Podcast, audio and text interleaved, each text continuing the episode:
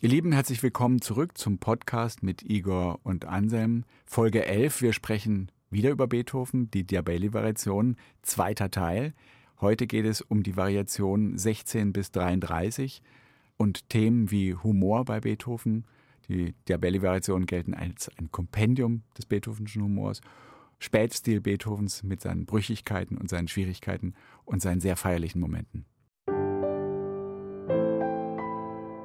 Variationen. Alles wird anders. Der neue Klavierpodcast mit Igor Levit und Anselm Zibinski. Ihr Lieben, alles wird anders. Ein Podcast über Variationen und wir machen weiter mit Beethovens Diabelli-Variationen hier aus Salzburg. Wollen wir noch einmal über den Humor in den Diabelli-Variationen sprechen? Manche Leute haben behauptet, Beethoven habe dieses diabelische Thema parodieren wollen oder habe sich darüber lustig machen wollen. Ich muss sagen, ich persönlich kann mir nicht vorstellen, dass Beethoven sich so viel Zeit genommen hätte, an einem derart trivialen Thema sich abzuarbeiten, wenn er nicht doch eine riesige Faszination darin gefunden hätte. Also Beethovens eigene Themen sind ja auch nicht immer so unglaublich geistreich oder genau. so gestaltenreich, sondern sie liefern einen Steinbruch, Materialressourcen, nicht wahr? Um dann genug Material zu geben, dass der Beethoven sich eine Explosion von Ideen daraus erschaffen konnte. Das ist jedes Mal absolut frappierend. Das Interessante ist ja auch der Zusammenhang mit diesem berühmten Spätwerk Beethovens. Gut, Beethoven 1819 war immer noch keine 50 Jahre alt, aber tatsächlich war er so in einem etwas resümierenden Stadium. Die Hammerklaviersonate war fertig, 1817, 18. Er hatte aber große Dinge vor sich, nämlich eigentlich die Missa Solemnis.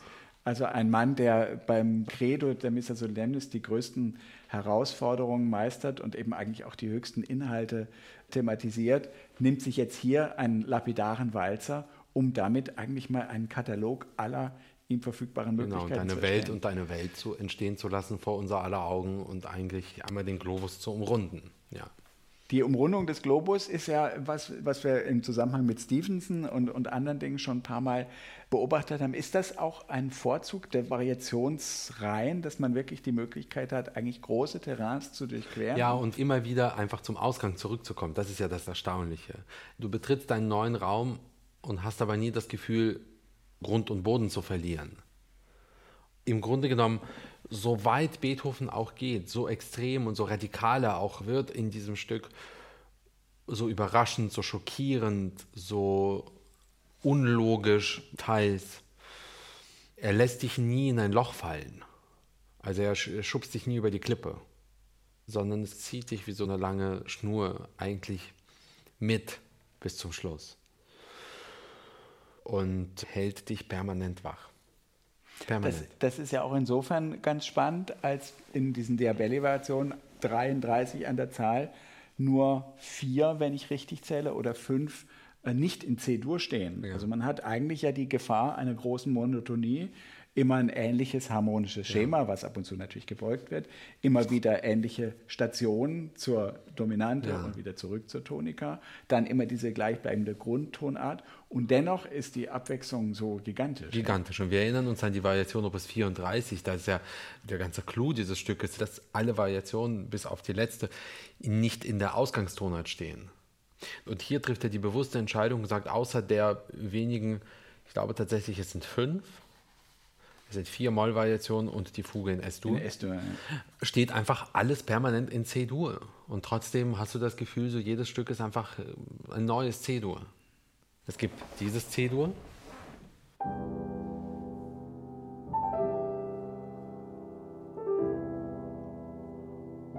Und es gibt die darauf folgende Variation. Wir kommen zum Humor.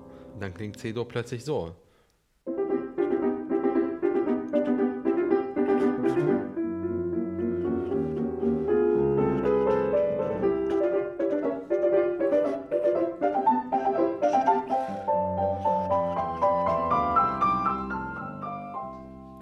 Nächste C-Dur.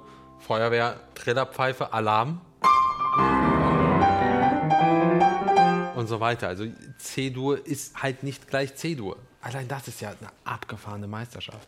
Und jetzt kommt eben die, die Variation Nummer 16, die, die mit einer feuerwehrhaften, alarmhaften Trillerpfeife losgeht und dann ein bisschen in so einen Boogie-Woogie-mäßigen Lawinenfall mündet. Du zeigst uns das gleich, aber weil wir jetzt schon von C-Dur sprechen, C-Dur ist halt natürlich die Tonart der weißen Tasten und die Tonart ohne Vorzeichen und Ja. eigentlich auch immer so der, der Ausgangspunkt dieser Tabula Rasa.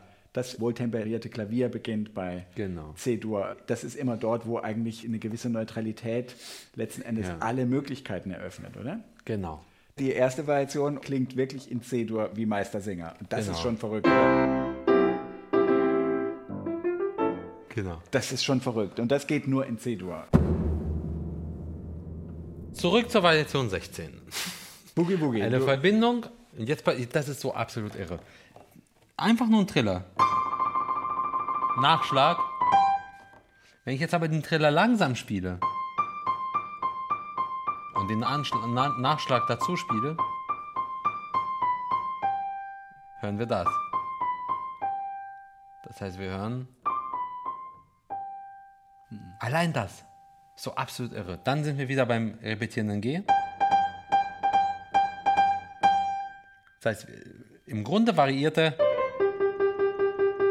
damit.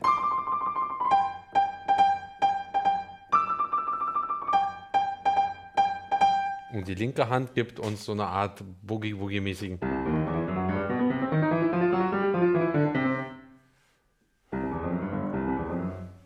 Ist eigentlich auch ganz, ganz interessant, ne?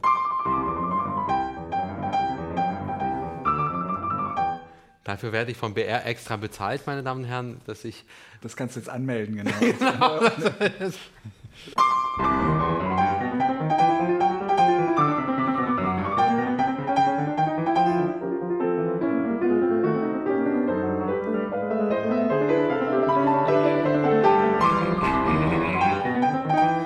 der nächsten Variation dreht er es um. Magst du trotzdem ganz kurz noch ein Wort darüber verlieren? Ich denke gerade, wie du das jetzt vormachst, das sind ja auch sehr stark aus dem Manuellen heraus erfundene Ja. Dinge. Also er experimentiert damit, was man am Klavier machen Ja. kann. Das ist ja auch eine Etüde, wenn man Ja. so will, eine Oktavschüttel-Etüde. Vielleicht magst du die linke Hand mal etwas langsamer zeigen.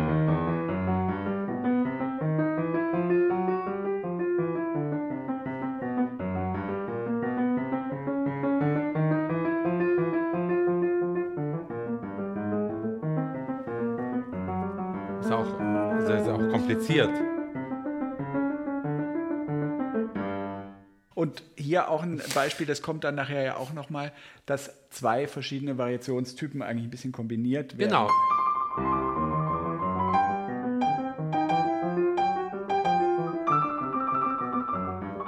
Genau. Ja, und dann kommt die Legato-Linie in der rechten Hand, wo es also sich komplett Genau. ändert eigentlich.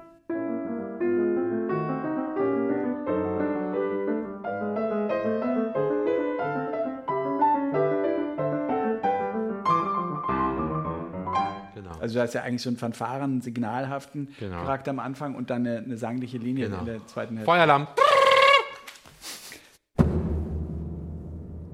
Variation 17 ist Dreht das um. Genau. Diesmal ist der sozusagen die Schütteletüde in der rechten Hand und das repetierende G in der linken.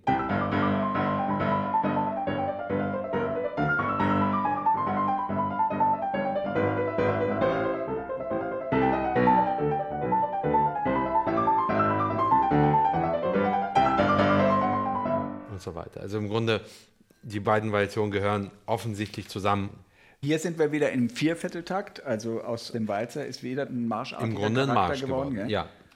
Und nun vielleicht fangen wir bei 19 an, weil jetzt gibt es doch Zusammenhänge, auch die ja mit dem späteren Schaffensprozess zu tun haben, wo Beethoven dann versucht, diesen riesigen Zyklus doch zu einer größeren Form zusammenzubinden. Du meinst jetzt bei der Kanon-Variation? Willst du mal beim Presto Ja. 19 mal beginnen?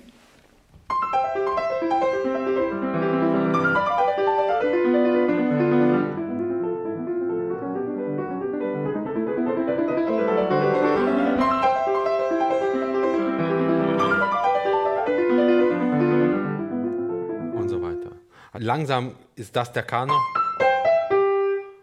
Und diese Verschiebung ist eigentlich ziemlich perfekt.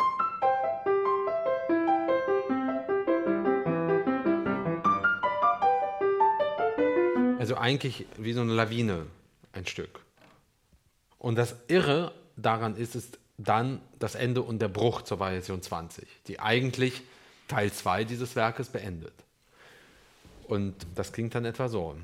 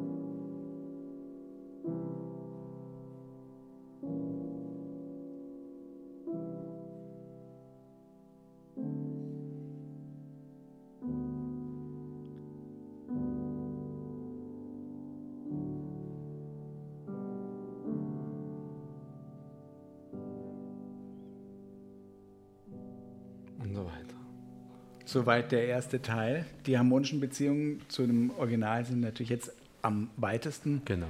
abgezogen. Und die, die Atmosphäre hier in einem Andante Sechsvierteltakt ist natürlich eine ganz, ganz Genau, als würdest du eigentlich in so einer Art leeren Kathedrale stehen und äh, eigentlich nur Raum betrachten.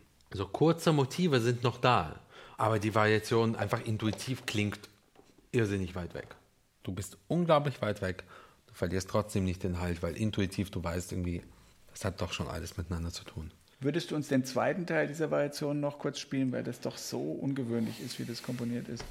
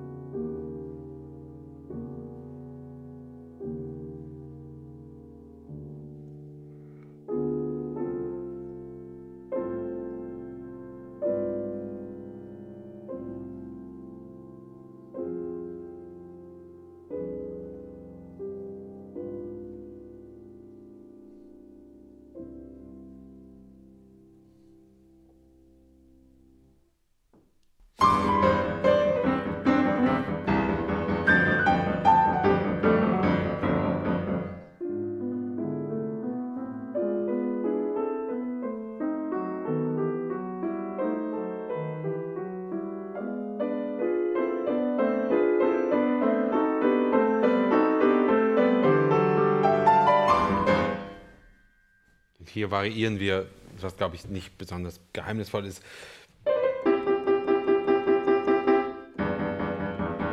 In der linken Hand und in der rechten wieder mit Hilfe eines Trillers dieses Motiv. So, und mit diesem Schocker beginnt dann der letzte Teil, der letzte dritte Abschnitt. Würdest du das als äh, Würde ich schon sagen, ja. empfinden? Ja, Was hier ja wirklich außergewöhnlich ist, ist, dass zwei Tempi innerhalb Genau. eines Teils kontrastiert werden. Ein Allegro con brio, das ist ja diese typisch beethovensche befeuertes und Allegro. ein Meno Allegro. Und dann ein- genau. Plötzlich Bruch. Wo wir in diese Motive reinkommen. Wo die Musik auch was Zweifelndes bekommt. Etwas Suchendes. Noch einmal, nochmal, nochmal, nochmal. Und jetzt fällt er eigentlich, stolpert er wieder rein in den ersten Teil. Und so weiter. Wie beziehen sich diese Tempi aufeinander? Überlegst du dir da irgendeine Relation oder ist das Keine, ke- keine Ausdrucksgebunden? Absi ausdrucksgebunden. Ja. So, und dann kommt die nächste Variation, sehr berühmt. Beethoven zitiert Don Giovanni. Keine Ruhe bei Tag und Nacht, deren ersten Auftritt Leporellos nach der Ouvertüre.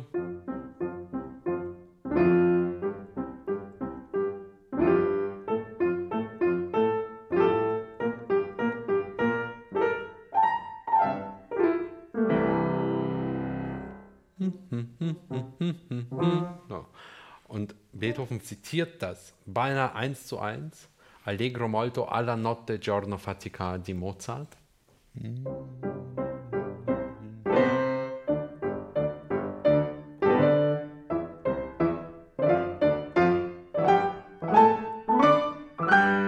Jetzt brutal zu verfremden. Nochmal. Jetzt zu suchen. Suche.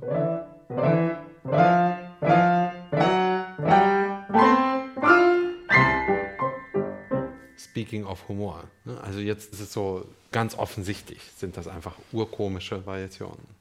Das fällt natürlich hier schon raus, als jetzt ganz besonders derber, Genau. offensichtlicher, klarer Humor. Genau. Es gibt da ja so ein bisschen Theorien drüber, auch William Kindermann, der dieses tolle Buch geschrieben hat über die Ja. Diabelli-Variation, dass er sagt, das ist eigentlich wie Leporello. Er beklagt sich zwar, ist aber dann doch seinem Herrn sehr treu. Und ähnliche sei das bei Beethoven auch, dass er dieses Thema zwar einerseits verlacht und sie dagegen Ja. rebelliert, Ja. aber dann doch sich Eigentlich dem immer, immer wieder beugt. Ähm, Genau. Was dann diese Variation ja besonders witzig macht, sind ja auch diese sehr unregelmäßigen Taktperioden, gell? dass man Symmetrien hat und dann plötzliche Brüche auch und Genau. Verkürzungen. Das ist alles doch relativ eindeutig. Und jetzt ist nichts mehr eindeutig.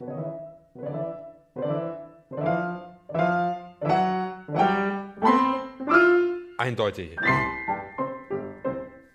Alles nur unisono Oktaven Genau. und nun der riesige Akkord. Und Gell? jetzt der riesige Akkord. Achtstimmig.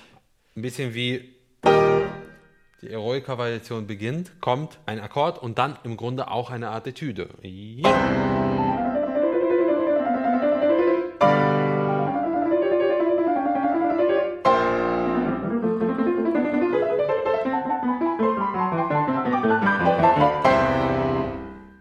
Jetzt ist er der Konzertpianist, jetzt ist er der Großvirtuose, der mal zeigt, was er kann. Ich meine, das ist natürlich auch ein, eine unheimliche Herausforderung an den Pianisten, der so durch verschiedene Stationen dieses Abenteuerparks äh, gehen Ja. muss und immer wieder unterschiedliche Übungen vorführen Ja. muss, oder? Total, total. Also es ist jetzt eigentlich der Sog, der zum Schluss führt. Und das ist ein so gewaltiger Spaß, das zu spielen. Vielleicht spielst du uns trotzdem den zweiten Teil dieser fantastischen Variation und dann.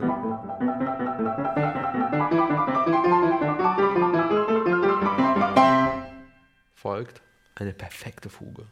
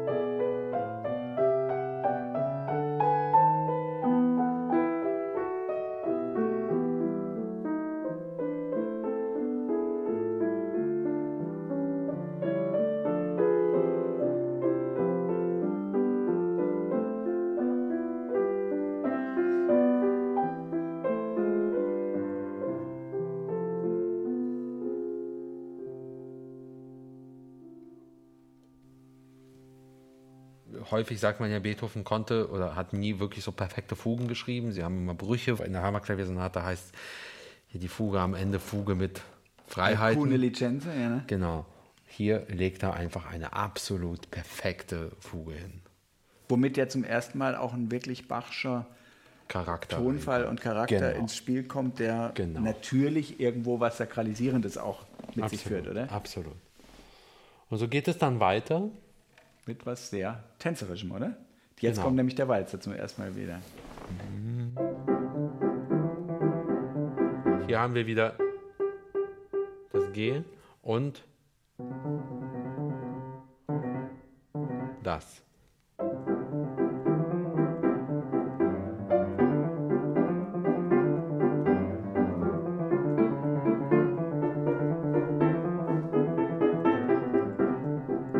Hier sind wir wieder ganz klar im Walzer. Und jetzt werden die Variationen spielerisch. Sie werden piacevole.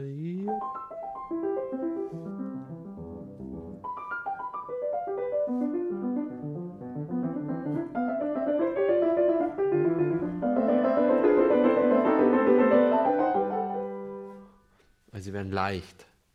Ja, das, hat, das behält immer seine Leichtigkeit, das behält immer seinen Humor. Es hat sowas, sowas Zartes auch zum Teil an sich. Und eigentlich auch was sehr Freundliches. Auf und wahnsinnig also freundlich. Und dann kommt die Variation 27 und die ist einfach vollkommen gaga. Kann man das so sagen? Ja, ne? Kann man schon.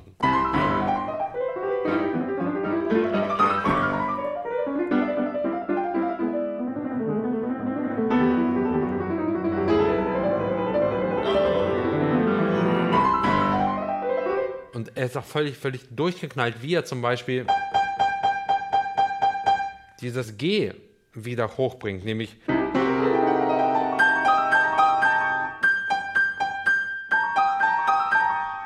das ist alles so genial konstruiert und, und so grotesk es manchmal klingt, das ist diese Absicht, die dahinter steckt, das ist atemberaubend. Egal wie verrückt es wird. Vor zwei Sekunden war er noch freundlich, jetzt ist er plötzlich nur noch, nur noch zerstörend eigentlich.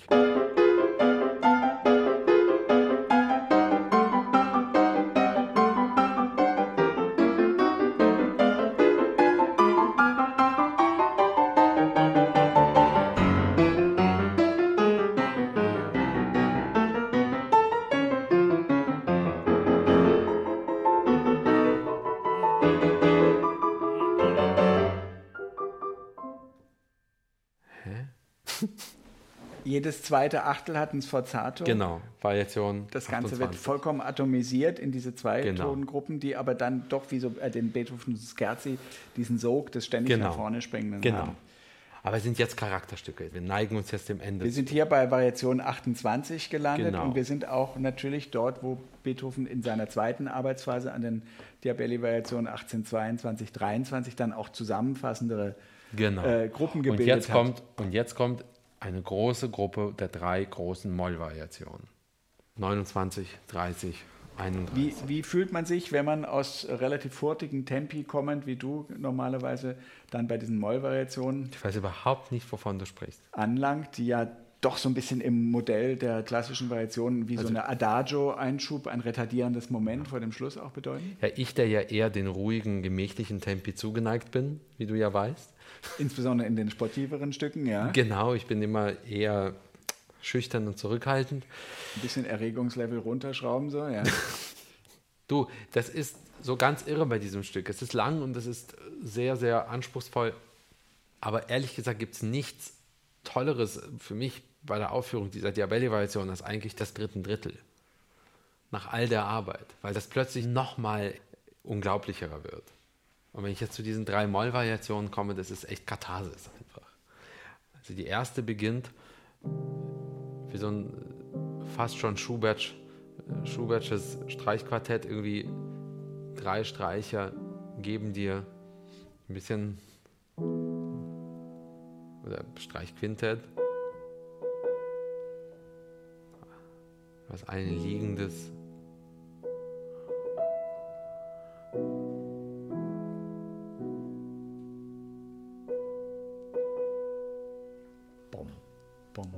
Genau. Und hier ist es, wir haben eine liegende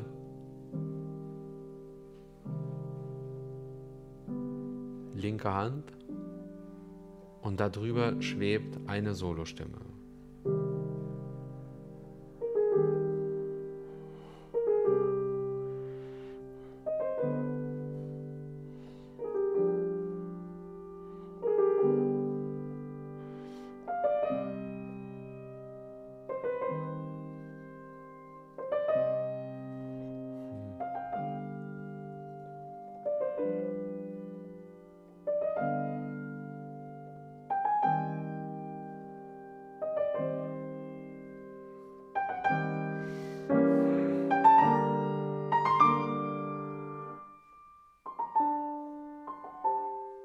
Kurz zur Erinnerung. Da kommen wir her. Unglaublich berührende Variation. Auch die nächste, ein Andante. Wieder.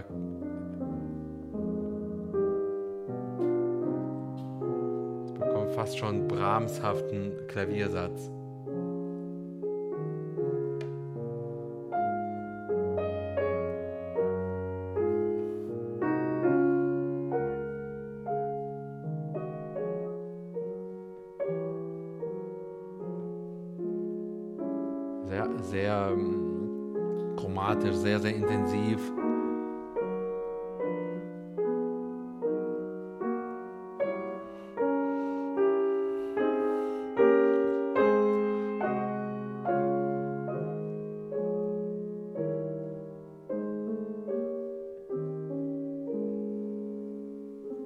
Geht wie so ein wandelndes, gehendes. Hat da Destur, er hat da Gestur. Genau. Und wenn die dann endet, Tonarten dazwischen, ja?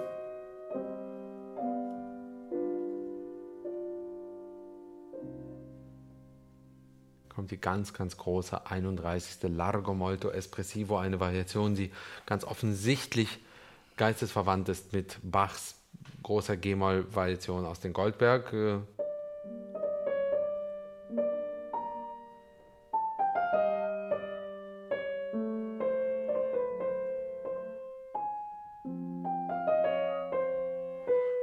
Weiter, ist diese große Lago Molto beginnt wieder mit einer Variation des, des Beginns, nämlich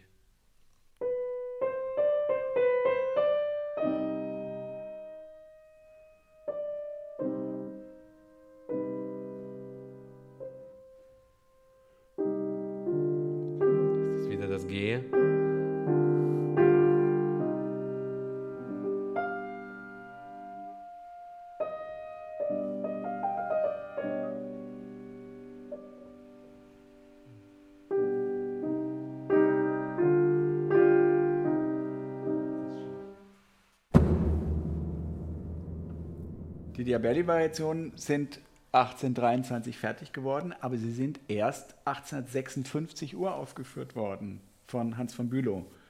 Man muss sich ja immer vorstellen, ob eigentlich Beethoven damit rechnete, dass das im Konzert dargeboten werden würde. Konzerte in unserer Form gab es ja auch nur größtenteils in privaten Kreisen oder dann eben erste Sinfoniekonzerte in den Musikvereinen, die damals so langsam entstanden. Aber eine Live-Aufführung der Diabelli-Variation, ich finde das deswegen interessant, weil diese 31. Variation ist ein wirklich verlangsamendes Element, wo man merkt, Beethoven hat es sehr zyklisch gedacht, er hat es auch als kontinuierliche Zeitempfindung geplant, aber selbst noch nicht erleben können. Also ob er jetzt gehört hätte oder nicht gehört hätte oder selbst gespielt Aber er hat es als Gesamtwerk er angelegt. Er hat es als Gesamtwerk angelegt, auch wenn das erst viele Jahre später stattgefunden hat. Ja. Diese Variation ist eine der längsten und eine der versunkensten und das hat sie auch mit der 25. Genau. Variation, der Goldberg-Variation gemein.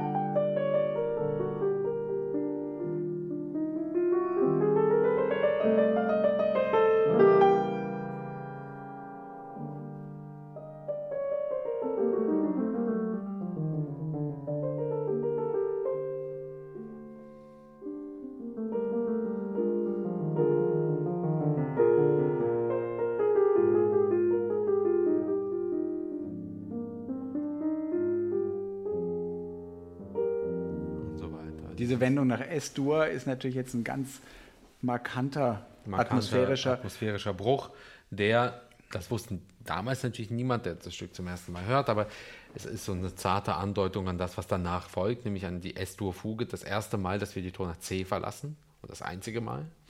Ja, wir, das ist wie gesagt, das ist eine ganz tiefe, ganz versunkene, ganz improvisatorische Variation und Und der Übergang von dieser Variation in die Fuge, das ist ein ganz heiliger Moment. Das ist ganz, ganz irrsinnig. Können wir trotzdem für einen ganz kleinen Moment da noch verweilen oder bei diesem zweiten Teil zumindest, weil ja doch auch so sich die Epochen, vielleicht täusche ich mich da, aber so ein bisschen die Hand reichen. Also du hast hier diese sehr barocke, arienhaften Gestus, aber du hast eben Fiorituren, die schon ein bisschen fast an Chopin erinnern, oder? Die auch sehr in die romantische Zukunft weisen.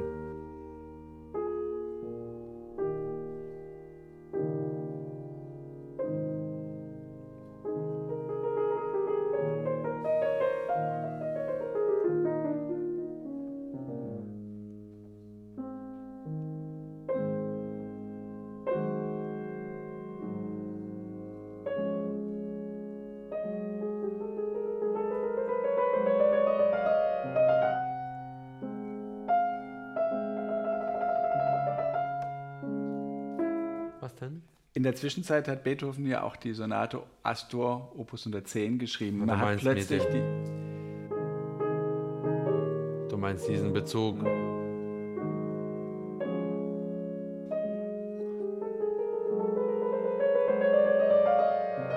Jedes Gespräch mit Herrn Czibinski und man lernt fast Neues. Man assoziiert einfach nicht, frei. Ja, ja. Habe ich überhaupt nicht. Das ist für mich jetzt auch neu. Immer intensiver.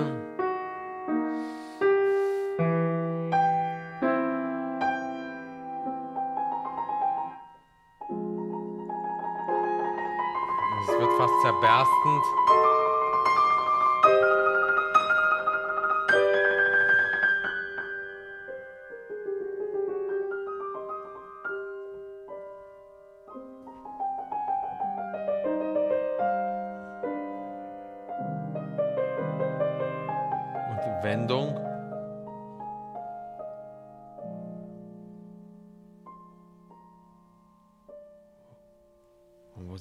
Jetzt gelandet?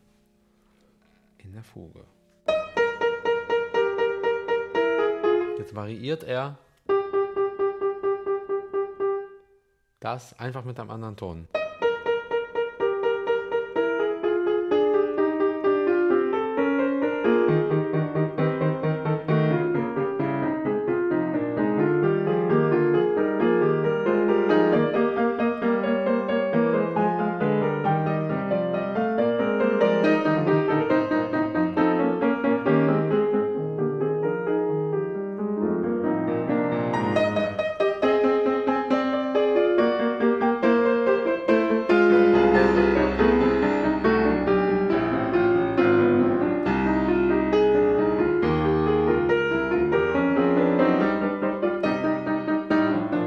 Weiter. Also dieses wird eigentlich in einer anderen Tonart zum Hauptmotiv einer ziemlich abgefahrenen Fuge. Also wir sind eigentlich wieder in, in diesen typischen Beethoven-Fugen, die eigentlich sich an keine Regeln halten. Die Musikwissenschaftler sprechen immer von der Nähe zu Händel, also zu seinen Chorfugen, durch diese Großflächigkeit mhm. und durch eine gewisse schlichte, ja. äh, fast monotone Reduktion ja. des äh, thematischen Materials. Ja. Dann kommt eine große Zäsur und da kommt dann dieses Achtelmotiv noch genau. dazu. Es war eigentlich eigentlich wieder eine Variation des Hauptmotivs. Oder da da da da oder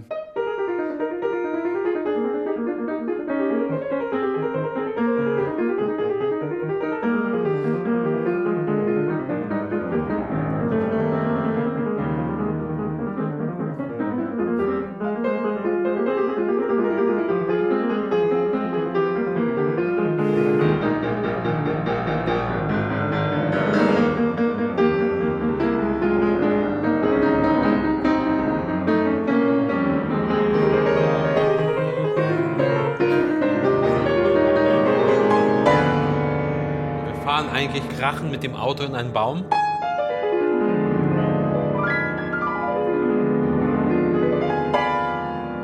Und die Zeit bleibt stehen.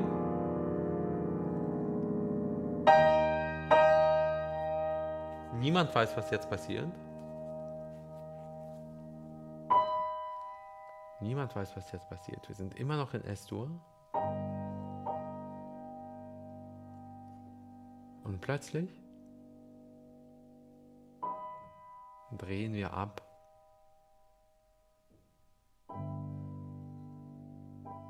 Große Fermate. Wir erinnern uns in den Sonaten, sprachen wir, glaube ich, häufig von so großen Doppelpunkten. Das hier ist ein riesengroßer Doppelpunkt. Ich weiß nicht, du hast, glaube ich, davon auch gerne gesprochen. Das ist auch eine der magischsten Stellen, Ja. die Beethoven fürs Klavier überhaupt Ja. geschrieben hat. Ja. Man kann das jetzt harmonisch zwar erklären, aber man hat ja den Weg Einfach von. S-Dur nach E-Moll. Genau. Der, Und plötzlich wird aus einem Walzer 60 Minuten später ein Menuett.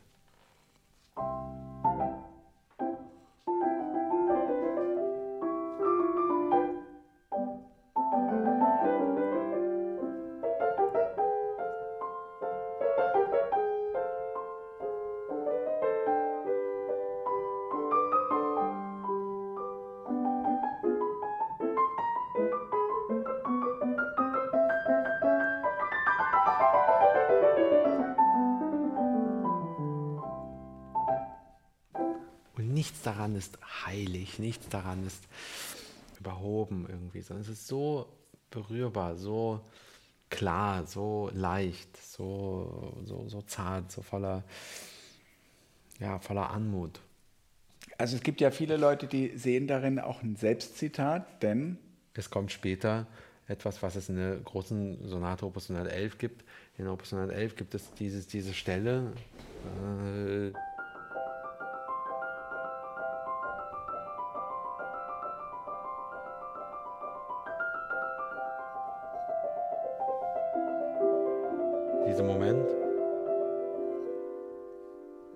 dachte jetzt sogar tatsächlich ans Thema selbst. Also das Thema dieses Menuetts ist unmittelbar verwandt mit dem Aber Thema komm. der Arietta.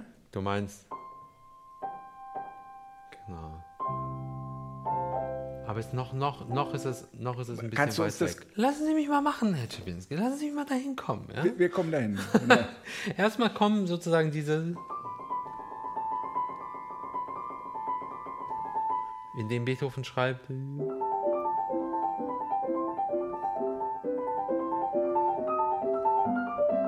Jetzt kommt wieder das G, linke Hand.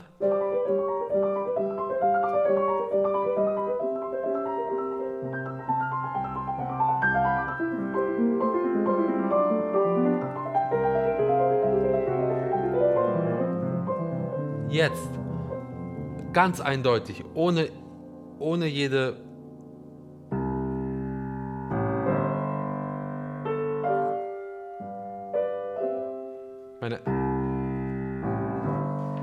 Wir haben das ja bei der Opus 111 ganz am Ende.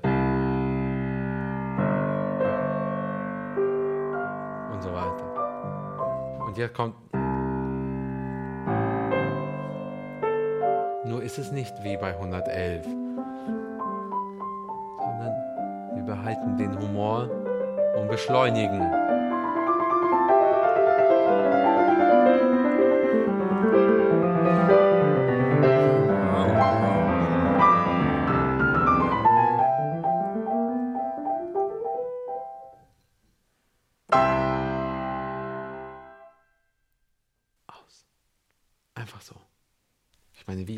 Kann man eigentlich so ein Werk beenden?